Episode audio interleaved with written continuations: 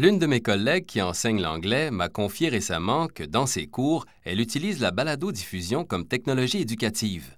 Une balado, m'a-t-elle expliqué, est une capsule sonore ou vidéo que l'on diffuse sur le web ou sur d'autres supports tels qu'un lecteur audio. Les élèves eux-mêmes peuvent créer des balados-diffusions.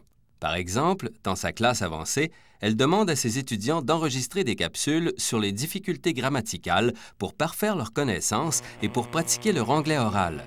Ensuite, elle rend accessibles ces capsules aux étudiants du cours débutant pour qu'ils puissent intégrer des notions grammaticales j'ai été intéressé tout de suite.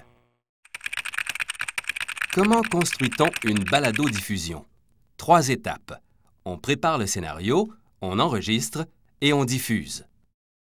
Tout d'abord, il faut avoir quelque chose à dire. Il est toujours préférable de préparer sa balado-diffusion. Comme ça, tout ce qui sera dit se révélera pertinent. Écrire, c'est réfléchir. Une fois le scénario prêt, on enregistre le texte et les sons avec un micro. Plusieurs logiciels permettent d'enregistrer facilement la narration sur un ordinateur, ce qui permet de faire un montage simple au besoin. On peut ensuite sauvegarder le fichier dans un format compatible pour la diffusion. Si on décide de faire de la vidéo, il faut disposer d'une caméra. Il existe deux grands types de balado-diffusion, balado audio et balado vidéo. Ils sont similaires, mais la balado audio utilise un format MP3 qui est peu volumineux, alors que la balado vidéo a recours à un format MPEG-4 dont les fichiers sont plus volumineux. Il ne reste ensuite qu'à rendre le fichier disponible. Grâce à Internet, tous les étudiants pourront entendre ou visionner la balado-diffusion. J'ai eu l'idée de faire produire en équipe par mes étudiants des balados-diffusions qui présentent différentes situations de travail. Chaque équipe doit faire un reportage de quelques minutes sur une situation de travail précise.